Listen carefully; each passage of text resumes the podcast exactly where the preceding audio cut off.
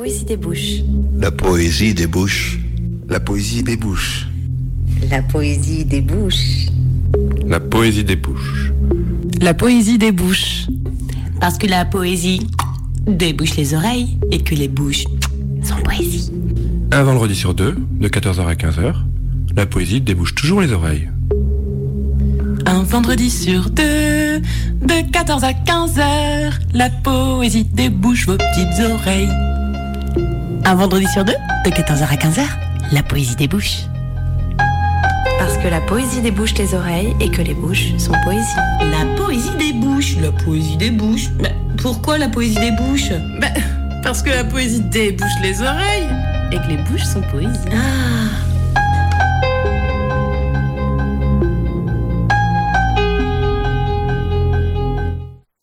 Bonjour à toutes et à tous, bienvenue dans la Poésie des Bouches, l'émission où s'aventure la littérature. Ravi de vous retrouver ce vendredi 15 décembre pendant une heure sur les ondes de Radio Canu. Aujourd'hui, c'est une spéciale revue Hippocampe, en compagnie de Guillaume Pertuis et du poète Baptiste Gaillard.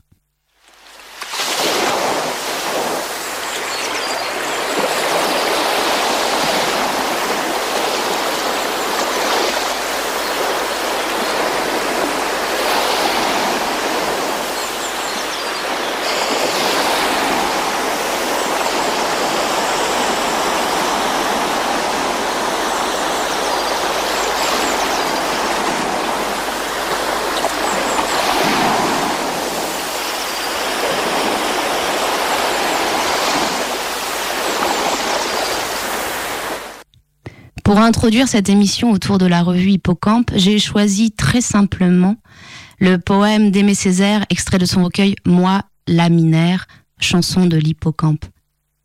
Petit cheval hors du temps enfui, bravant les laits du vent et la vague, et le sable turbulent. Petit cheval, dos cambré que salpêtre le vent, tête basse vers le cri des juments. Petit cheval sans nageoire, sans mémoire, débris de fin de course et sédition de continent. Fier petit cheval têtu, d'amour supputé, mal arraché au sifflement des mares. Un jour rétif, nous t'enfourcherons et tu galoperas, petit cheval, sans peur, vrai dans le vent, le sel et le varech.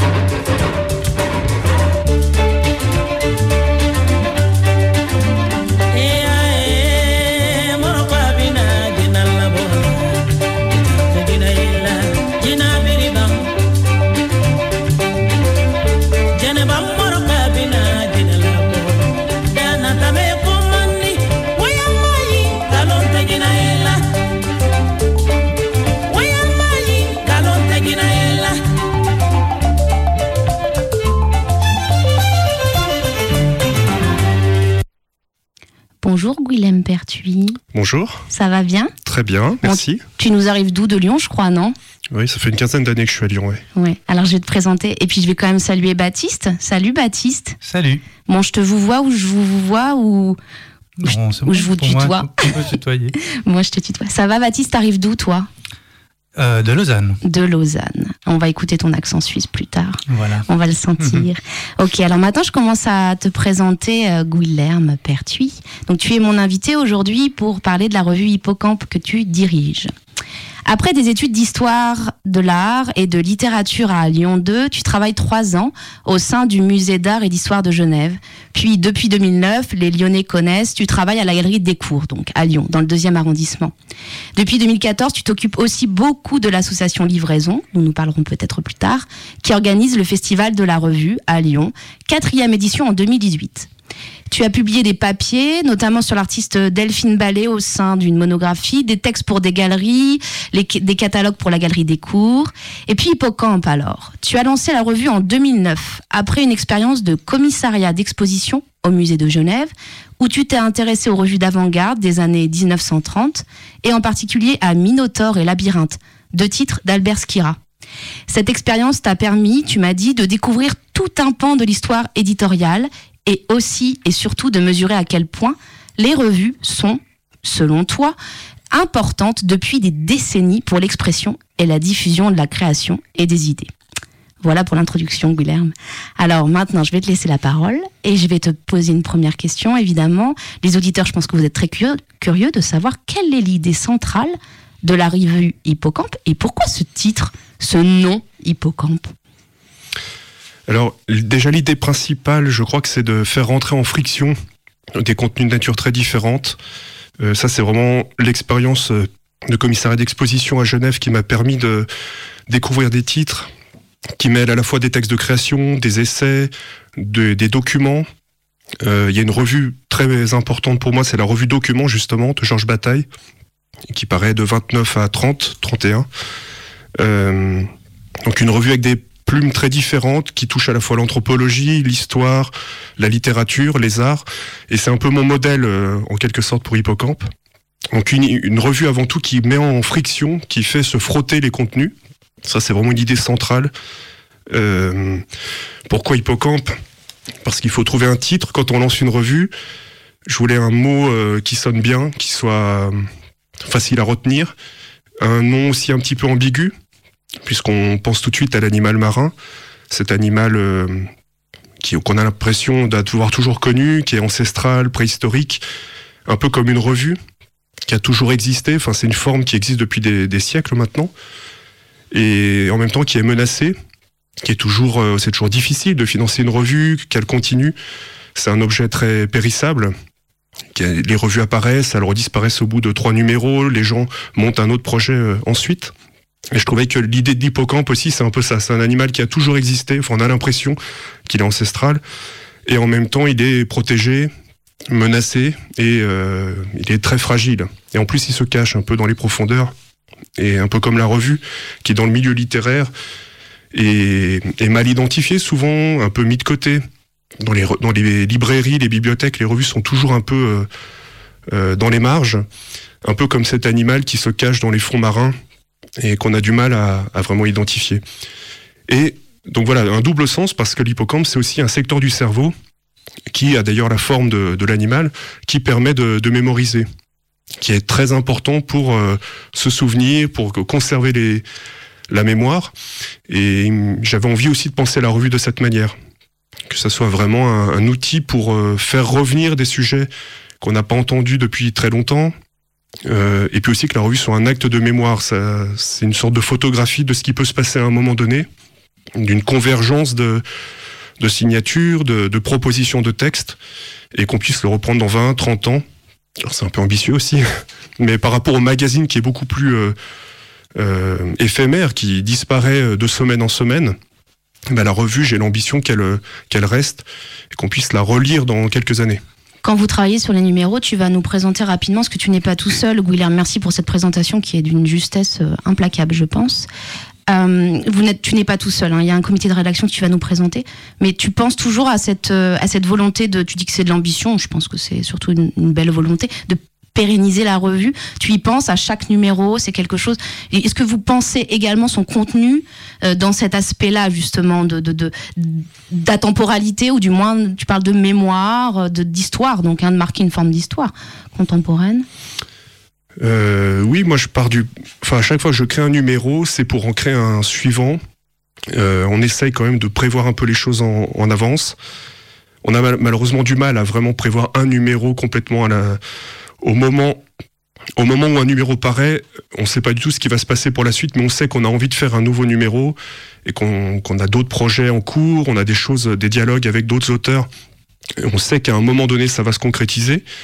Euh, oui, moi, moi je, je ne conçois pas une revue euh, qui s'arrête au bout de 10 numéros, comme une sorte de programme. Il y en a certains qui, qui pensent euh, ce médium de cette manière, qui se disent on va faire 20 numéros. Par exemple, c'est vrai pour la revue Inculte, qui est, qui est devenue aussi une maison d'édition à Paris, et qui s'était fixé une sorte de programme sur 20 numéros.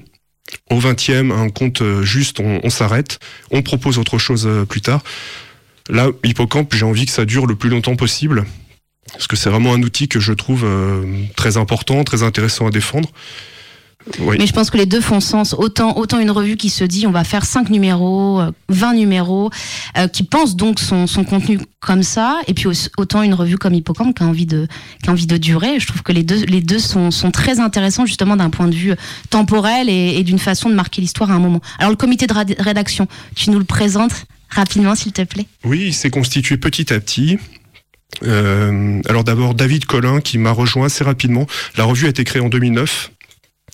Au départ, c'est vraiment une initiative personnelle, une envie euh, individuelle, et puis petit à petit, j'ai eu le besoin de m'entourer de gens qualifiés, qui ont envie aussi, qui sont des amis d'ailleurs. Il y a comme une part amicale dans ce genre de projet. Donc David Collin qui lui vit en Suisse, et peut-être qu'on y reviendra, il y a une sorte de tropisme suisse euh, à Hippocampe. Il y a beaucoup de sujets euh, qui concernent ce pays, beaucoup de littérature aussi euh, qu'on a qu'on a pu publier euh, venant de d'ailleurs des différentes régions suisses. Euh, donc David Collin qui lui est écrivain, producteur de radio à Espace 2, donc la radio culturelle francophone en Suisse. Ensuite Anne Morel qui est elle aussi écrivain, professeur de littérature, qui nous a rejoint il y a quelques temps, il y a deux ans maintenant, qui elle travaille plus donc sur les aspects littéraires. André Gabastou qui est traducteur, qui, qui lui euh, est spécialiste de la langue espagnole, qui nous a permis par exemple de faire un dossier sur Alan Pauls, l'écrivain argentin, parce qu'il a des connexions, il avait déjà traduit cet auteur. Donc voilà, une équipe assez euh, plurielle, de générations différentes. Moi je suis un jeune trentenaire, David Collin euh, est plutôt à la fin de, de, ses 40 ans, enfin, et il y a d'autres personnes dans le comité qui sont encore plus âgées. Et ça, j'aime bien cette idée de constituer une équipe assez euh, plurielle. Souvent, les, revues aussi sont dirigées par des, groupes d'amis constitués à l'avance, alors que là, c'est plutôt une amitié qui s'est faite au, fil du temps par rapport à l'objet revu. Elle, n'était pas préétablie, cette, euh, cette amitié. Et j'ai oublié Frédéric Kodja aussi, qui était à l'origine un peu du projet avec moi, qui lui est artiste, euh, qui vit à Lyon. Donc voilà, c'est on a un pied en Suisse, un pied à Paris, Lyon, un projet euh, qui, au point de vue territorial, est assez éclaté. Et peut-être qu'on pourra y revenir d'ailleurs euh, sur cette dimension. Et donc des gens dans le monde du son, de l'écriture, la traduction, qui est un domaine important qu'on a envie de continuer à travailler euh, à Hippocampe, et la part visuelle aussi qui est très forte. D'accord. Et est-ce que tu peux nous parler justement, tu parlais de la part visuelle qui était très forte, donc peut-être nous parler de l'architecture de la revue, s'il te plaît, Guilherme? Bien sûr. Euh, alors au départ, les numéros étaient complètement thématiques. On avait des grands thèmes, euh, par exemple euh, la nuit, la Catalogne. On alternait d'ailleurs au départ, jusqu'au huitième numéro, une thématique géographique avec souvent un pays ou une région à valeur insulaire. On a fait donc la Nouvelle-Zélande, la Suisse, la Catalogne.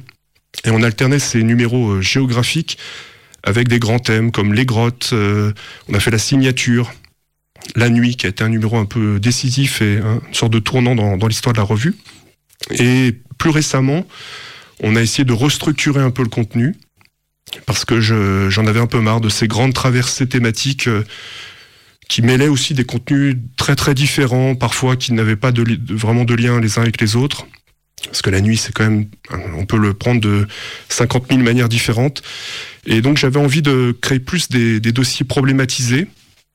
Et donc depuis deux ans à peu près, on accueille un dossier monographique sur une figure intellectuelle ou artistique, culturelle, qui a marqué les 50 dernières années, qui peut être euh, décédée ou encore euh, active. Et donc une, une, figure très importante à notre sens, mais malheureusement méconnue, qui n'a pas, qui a un petit peu échappé à, à l'histoire. Et le deuxième dossier euh, thématique cette fois permet de créer un pont entre la culture et les idées. Donc on, nos, points forts, c'est quand même la littérature, les arts, euh, la philosophie, enfin la pensée. Et ce, ces dossiers thématiques permettent aussi d'aller vers des, des sujets de réflexion contemporain. Euh, on a fait par exemple le nous là récemment. Voilà, dans le dernier numéro, ce que je voulais dire, le nous qui est un, qui est un numéro très très bon que j'ai dévoré cet été, il y a le dossier est sur euh, le, le, poète éditeur Emmanuel Ocard. Et en effet, on a des textes. Moi, j'ai retrouvé par exemple un texte de Catherine Cocchio, qui a été euh, quelqu'un que j'ai eu le plaisir d'entendre pendant mes études. Et, euh, et, donc, on a justement, c'est vrai, ce pan. Euh, vous découvrirez, on a, on a du, du, du des textes littéraires, forme poétique.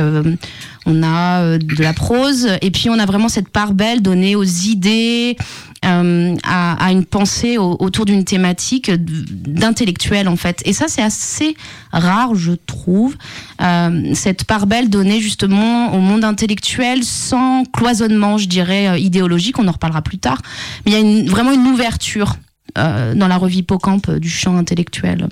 On peut pas vraiment estampiller la revue Hippocampe politiquement ou des choses comme ça. Et ça, ça donne une certaine liberté aussi quand on, quand on la lit, moi, je trouve, en tant que lecteur.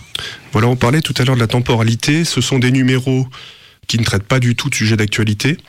Mais on voulait quand même qu'avec ces dossiers thématiques, euh, on ait un, un, peu un écho de ce qui peut se discuter en ce moment, enfin depuis quelques mois, quelques années, de prendre un peu le pouls quand même de, de la société, toujours par des sujets euh, culturels euh, ou touchant un peu aux sciences humaines, sciences sociales et par la réflexion un peu au long cours et sur le long terme. On ne régit pas à des, à des sujets à chaud. C'est pas du tout le, le, but de cette revue. Mais on voulait quand même toucher un petit peu, ne pas être euh, isolé avec juste des problématiques esthétiques qui comptent énormément, mais on voulait les mettre en relation un peu avec ce qu'on peut vivre au quotidien. Parce qu'on pense que qu'effectivement la poésie, euh, les arts plastiques, euh, la création générale sont aussi des moteurs pour euh, bah, pour penser le monde et ça nous paraît nécessaire. C'est pour ça que le nous, ça paraissait évident. C'est euh, avec tout ce qu'on peut vivre là depuis quelque temps, euh, ça nous paraissait important de questionner ce qu'on fait ensemble, euh, la part du collectif dans dans notre monde actuel. Et voilà, c'est un, un, petit peu l'idée de ce redécoupage en, thèmes.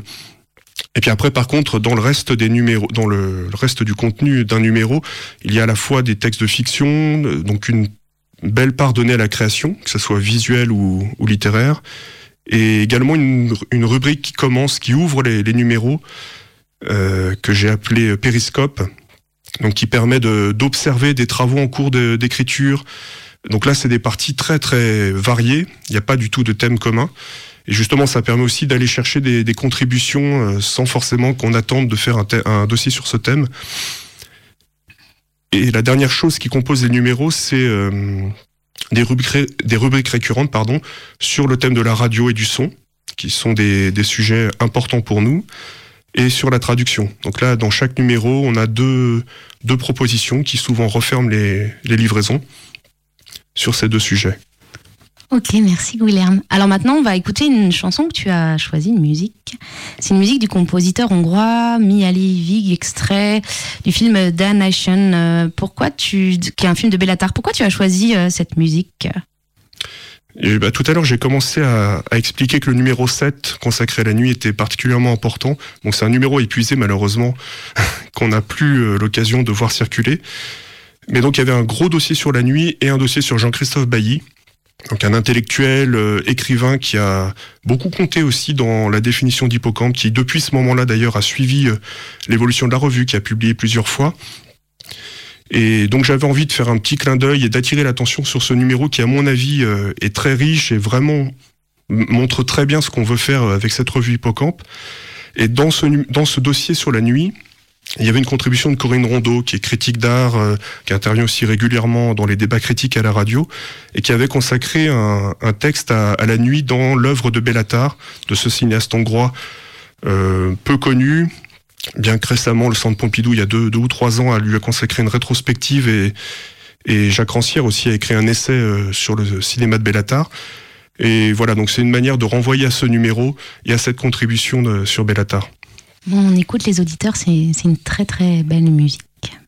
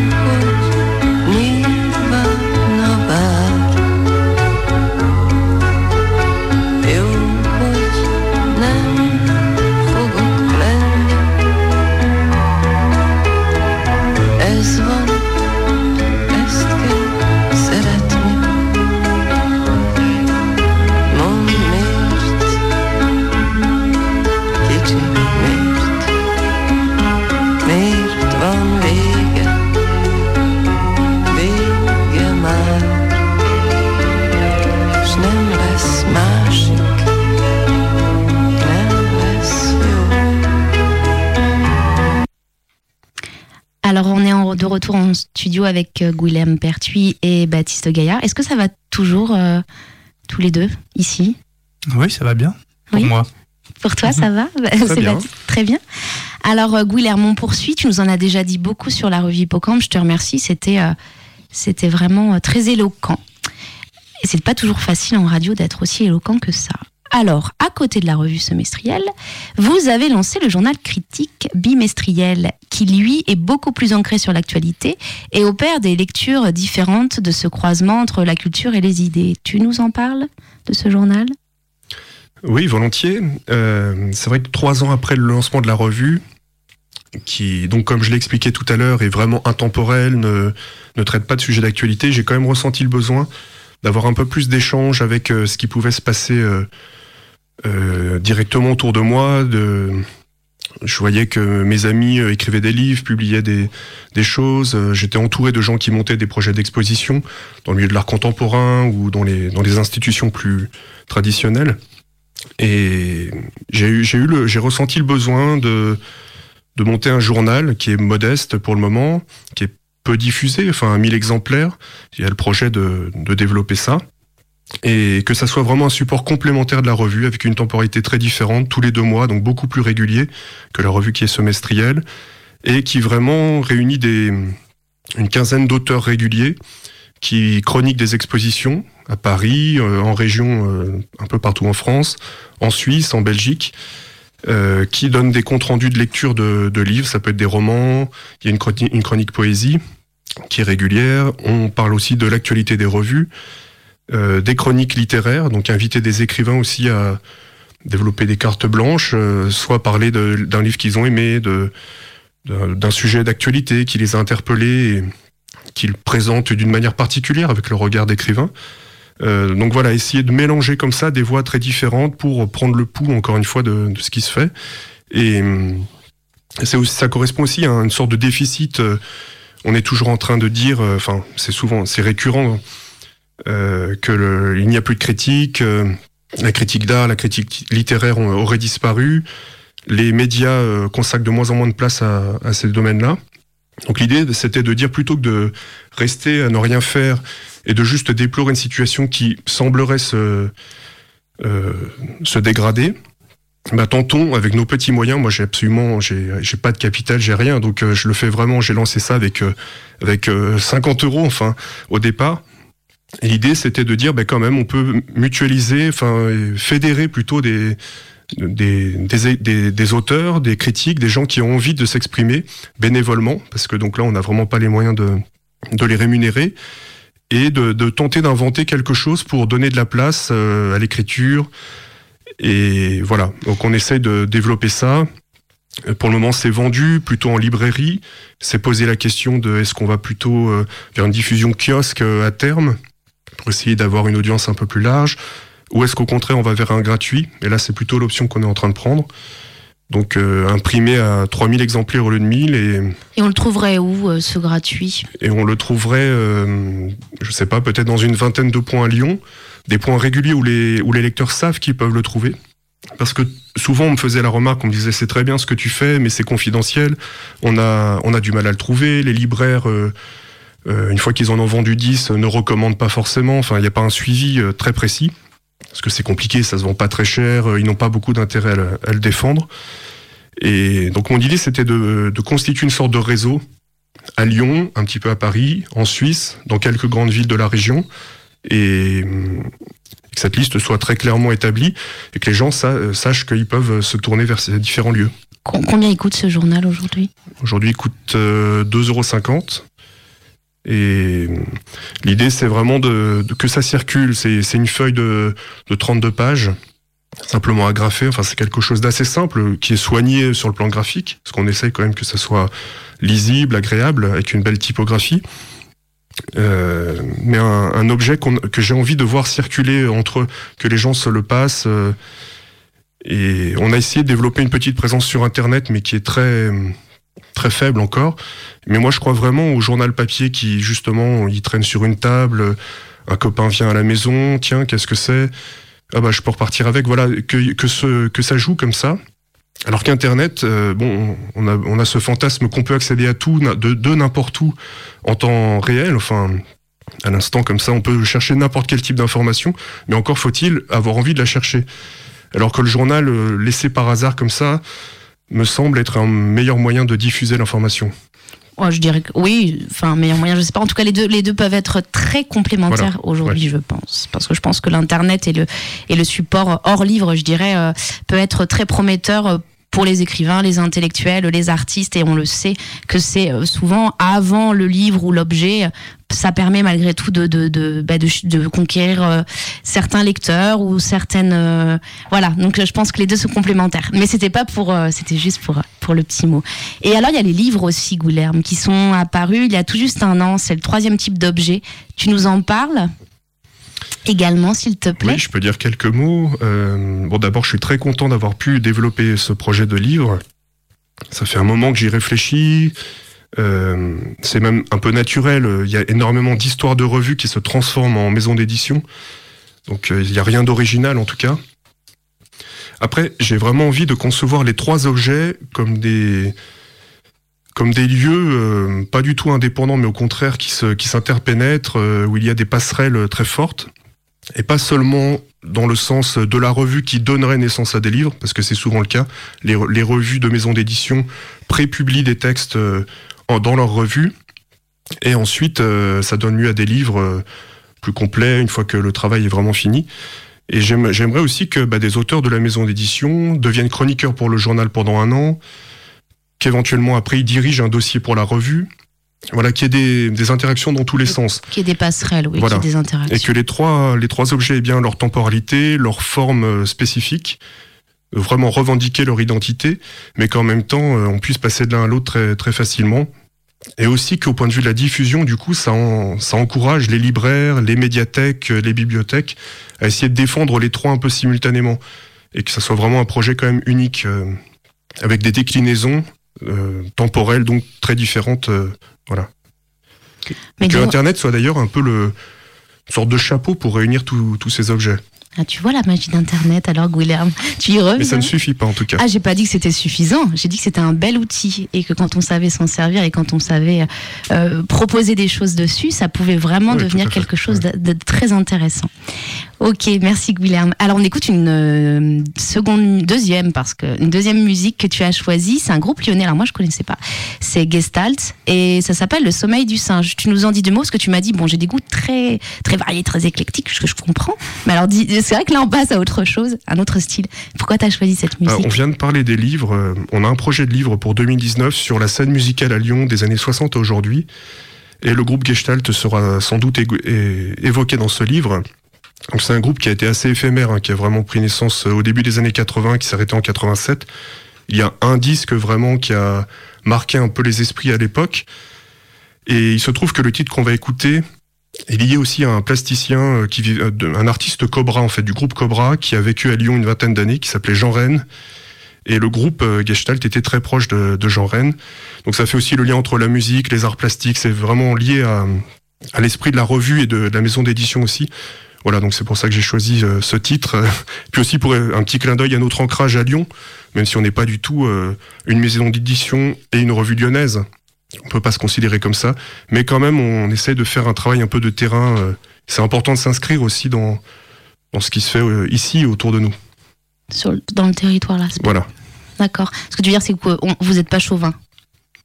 On est, non, on n'est pas chauvin. C'est plus un travail vraiment sur le terrain, sur le territoire, mais qui ensuite rayonne euh, un peu partout. Tout à fait. Alors on écoute ce très bon morceau de Gestalt.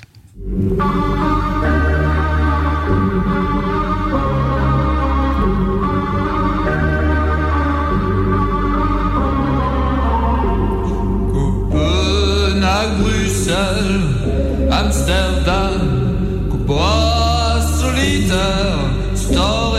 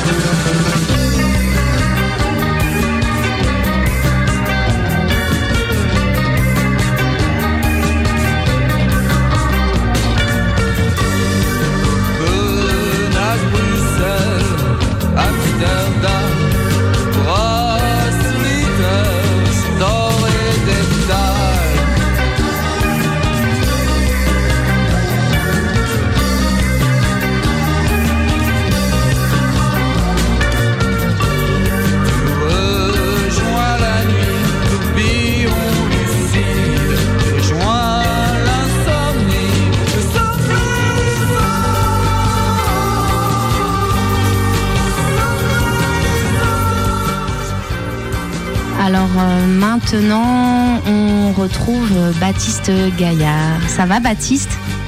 Oui, ça va. Oui. Alors, je vais commencer par euh, te présenter pour nos auditeurs et puis euh, ensuite on va on va parler un peu et puis on va surtout t'écouter lire parce que tu es là pour ça, hein, pour nous donner un peu de ta voix et de tes mots. C'est quand même un, un vrai plaisir de t'accueillir depuis depuis la Suisse. Euh, alors, tu es un écrivain et un artiste et tu es né, on on peut le dire, en 1982.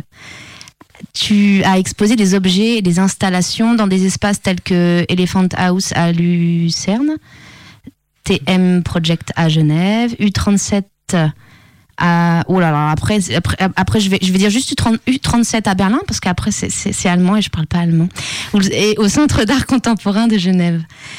Euh, la langue est peu à peu devenue pour toi la matière de ton travail. Tu as publié, on va en parler après, un domaine des corpuscules aux éditions Hippocampe en 2017. Tu as publié également RAZ aux éditions Contremur en 2017, Le chemin de Lénie aux éditions Hérolimite en 2013, et puis des courts textes dans plusieurs revues comme Watts, euh, la revue des belles lettres. Et puis tu as un site aussi, et oui, on peut lire des choses sur ton site, on peut te découvrir, l'internet, c'est magique. On peut te découvrir sur baptiste-du6gaillard.com. Alors Baptiste, est-ce que tu peux nous parler un petit peu de ton, écriture et de ton entrée en poésie, s'il te plaît, avant qu'on t'entende?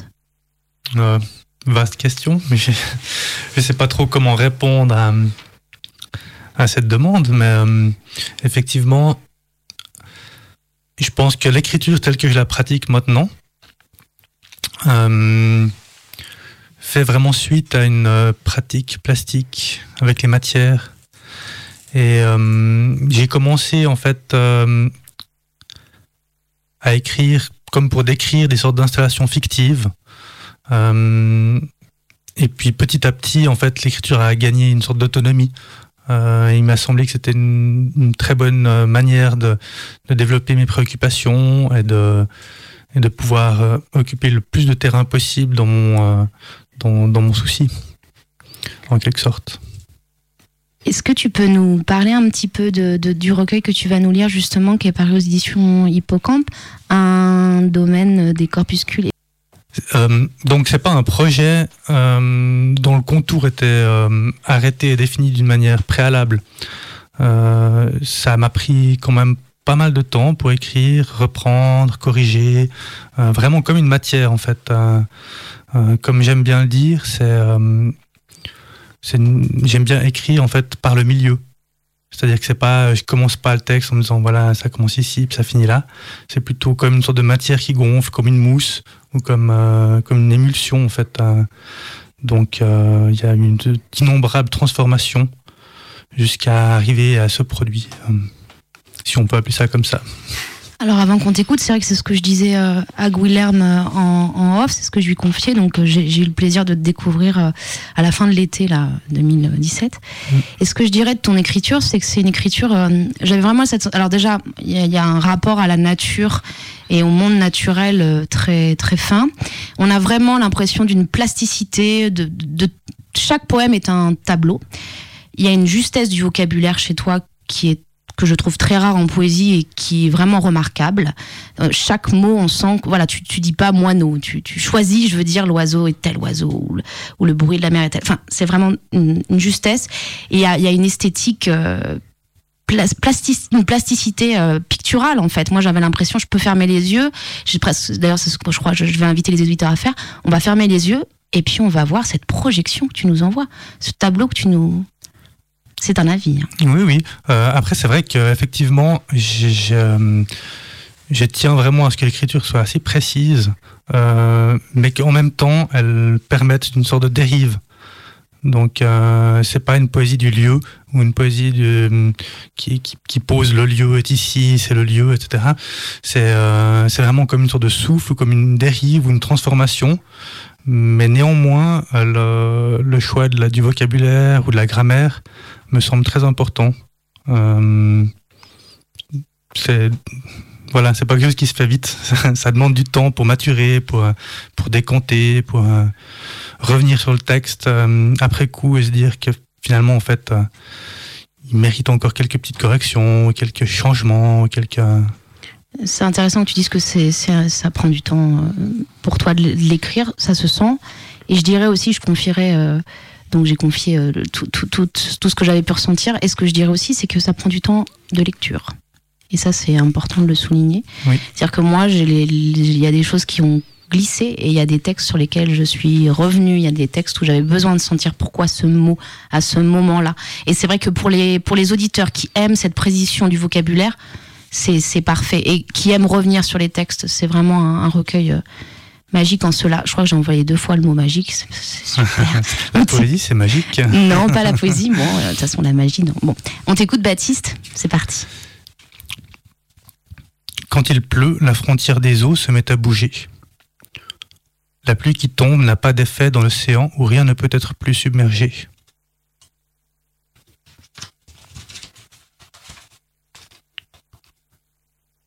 Choses plus fines qui se répandent parmi les lourdes, contournent pour enliser, transitoires dans leurs emplacements.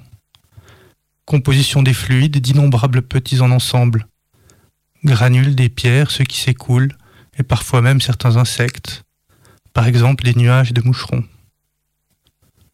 L'eau ne se brise pas mais s'écoule de tous côtés, comme d'autres malléables qui se déforment, s'ajustent aux obstacles quand la collision les empêche, et paradoxalement leur donnent corps, parfois pour un bref moment avant de se brouiller à nouveau, d'autres de manière plus durable. La glace qui fond se rassemble dans une unité des eaux. Seuls les plus gros morceaux demeurent un temps individué. Des éclats brillent encore en marge des regroupements, des reflets disparates contrastant avec la qualité sombre des mélanges, comme des voix dissonantes s'écartant seules du magma, faisant apparaître en aria sa nature compacte.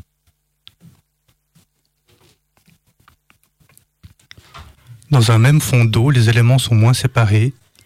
Partout, le fretin dérive, le varech flotte dans le ciel des bêtes, des ondulations se forment à leur passage. Les corps se transforment dans l'absence de lumière, dans l'emprise lente des pressions. Secrètement dans la vase, les poissons nagent dans un environnement où chaque geste est risqué. Immobile pour un oubli, parfois seulement il remue soudain. Balafrés et mutilés se côtoient dans le cercle. Les mangroves cachent des entrelacs dans leurs eaux. Protubérances et ramis se multiplient et se resserrent. On, tu poursuis, euh, Baptiste On t'écoute. Oui. Les racines s'écartent de ces nœuds aquatiques et s'enfoncent dans le mélange plus dense qu'est la boue. Les choses de l'obscur sont entre elles précipitées. Alors, on va passer une musique maintenant que tu as choisie. On en parle après. Picastro, c'est parti.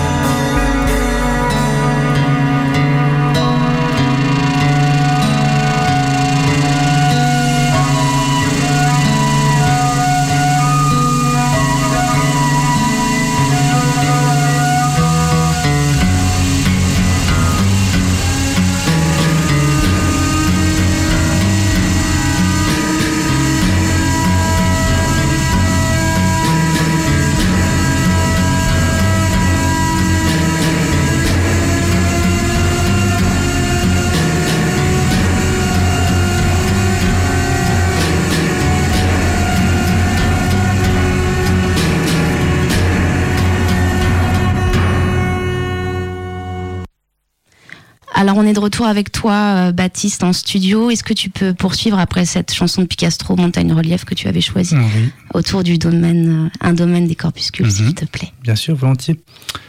Continuons. Mollusques et fossiles sont des excroissances étranges se fondant en même teinte et s'effaçant en dissimulation.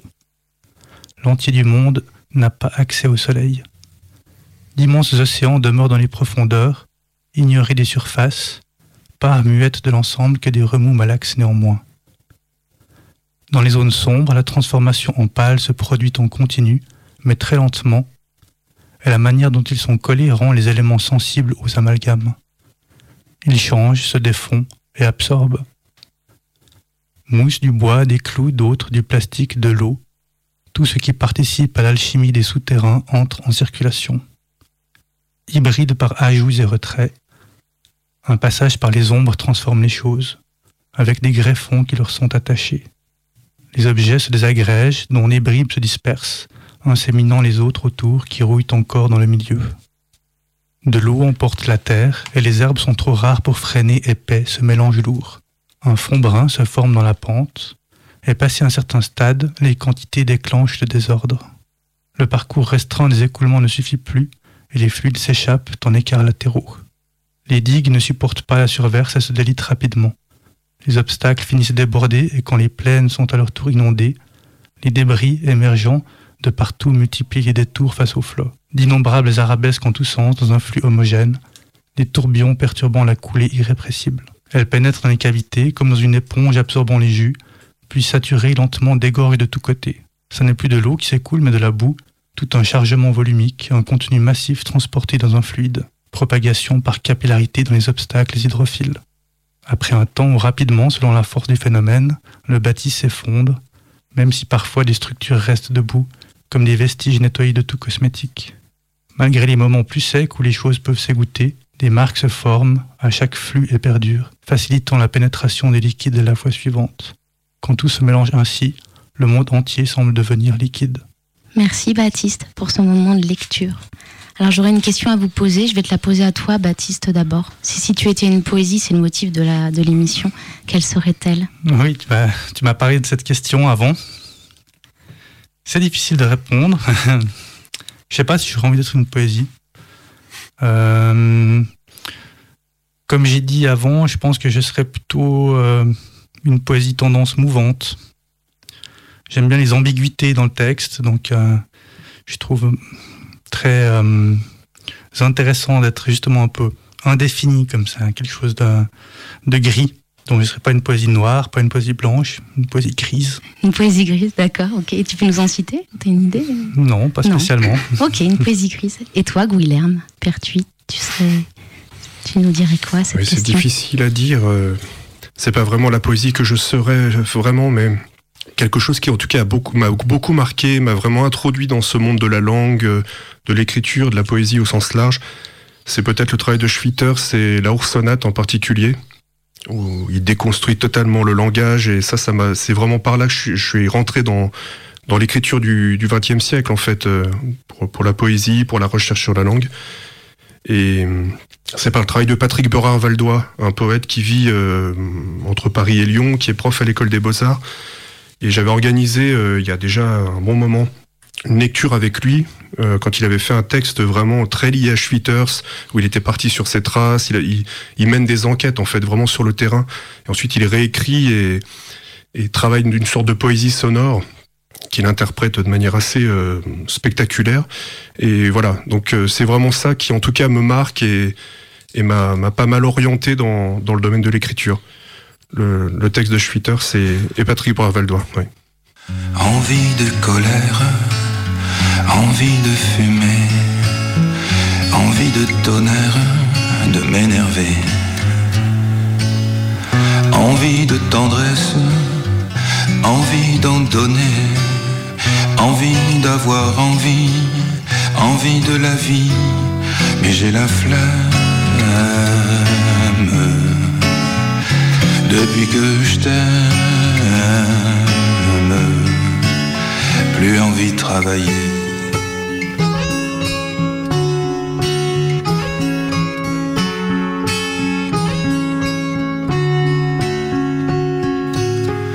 Envie de connaître l'envers du décor, envie de contraire, d'être pas d'accord, envie de personne envie de quelqu'un. Envie qu'on me sonne quand il y en a besoin. Mais j'ai la flemme depuis que je t'aime. Plus envie de travailler.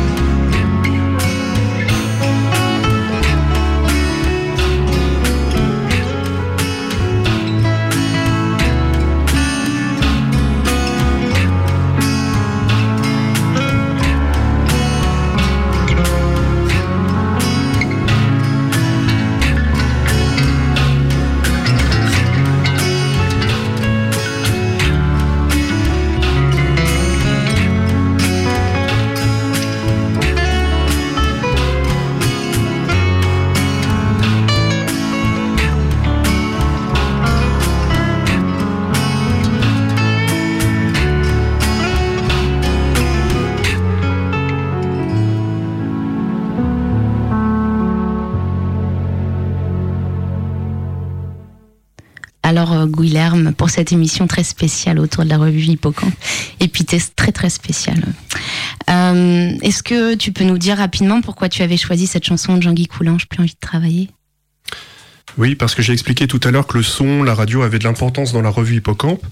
Euh, on, a, on a invité Jean-Guy Coulange à écrire un texte euh, sur ses expériences radiophoniques euh, il y a à peu près un an et demi. On a fait un livre ensuite qui est sorti euh, il y a 12 mois à peu près, euh, qui réunit des carnets sonores, donc des, des textes qu'il écrit pendant qu'il réalise des essais radiophoniques, des sortes de documentaires, même si lui n'aime pas ce terme.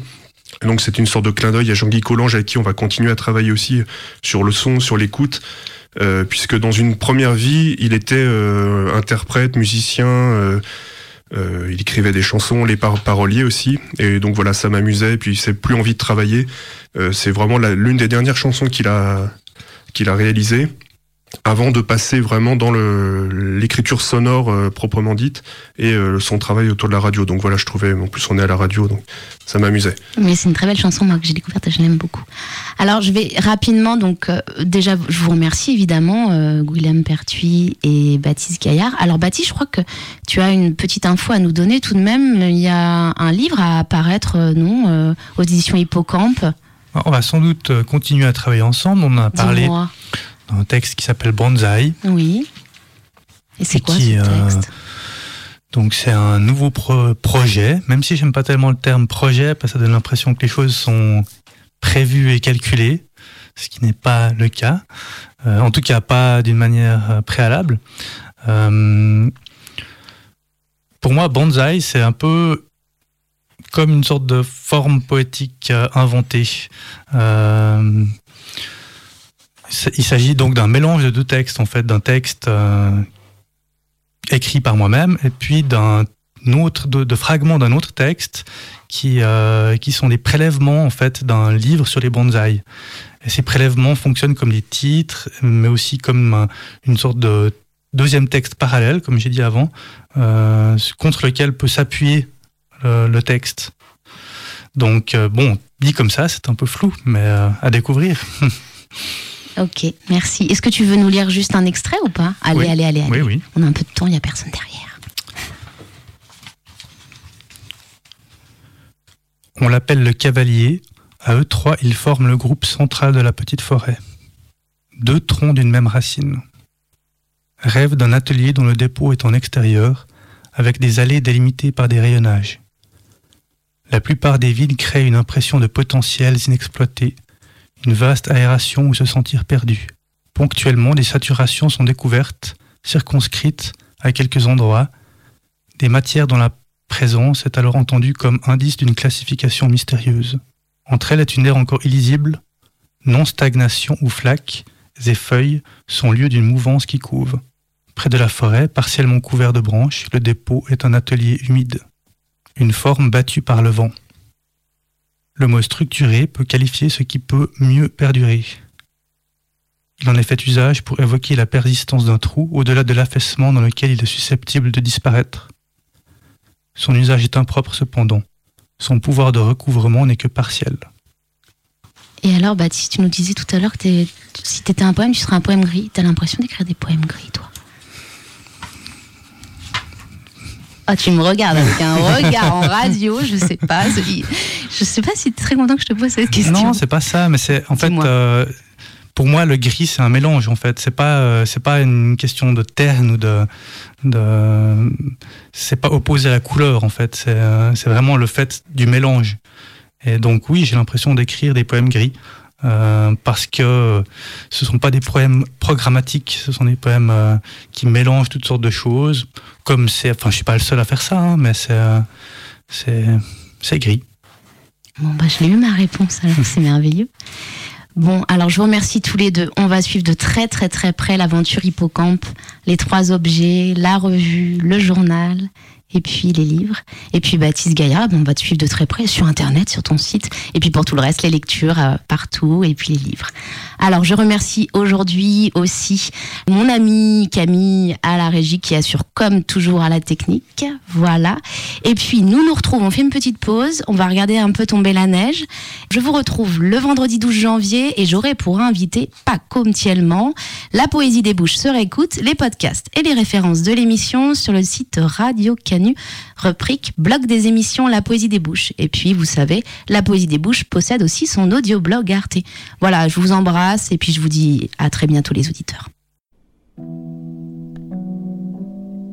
Y a-t-il plus bel échantillon? Pour l'être humain, y a-t-il plus céleste que cela? Une voix. Et ce son-là suffit pour naître. La poésie des bouches.